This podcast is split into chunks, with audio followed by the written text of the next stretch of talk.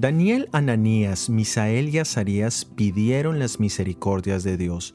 Aunque los jóvenes hebreos habían mostrado fidelidad a Dios en todos los aspectos durante su estadía en la corte babilónica, ellos sabían que nada de lo que habían hecho les daba méritos para exigir nada de parte de Dios.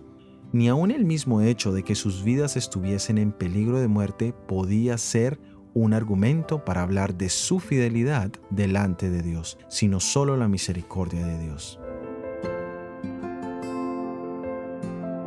Cada vez que venimos a Dios en oración, debemos saber que Dios está por encima de nosotros, que Dios tiene dominio sobre nuestras vidas y que Él merece toda nuestra adoración y lealtad.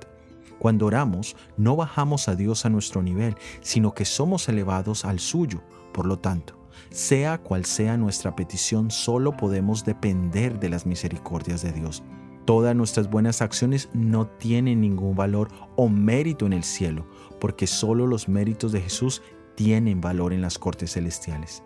Así que si hay algo en nuestras vidas por lo que estemos pidiendo, vayamos por los méritos de nuestro Salvador y busquemos la misericordia de Dios que hace milagros, siempre y cuando sean para su gloria y para su honra. ¿Qué papel juega en todo esto nuestra obediencia y fidelidad?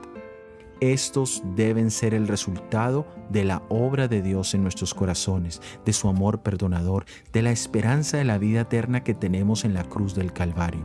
De esta manera, siempre sabemos que sus misericordias son nuevas cada mañana. Grande es tu fidelidad. Soy Óscar Oviedo y este es el devocional Daniel en 365 días.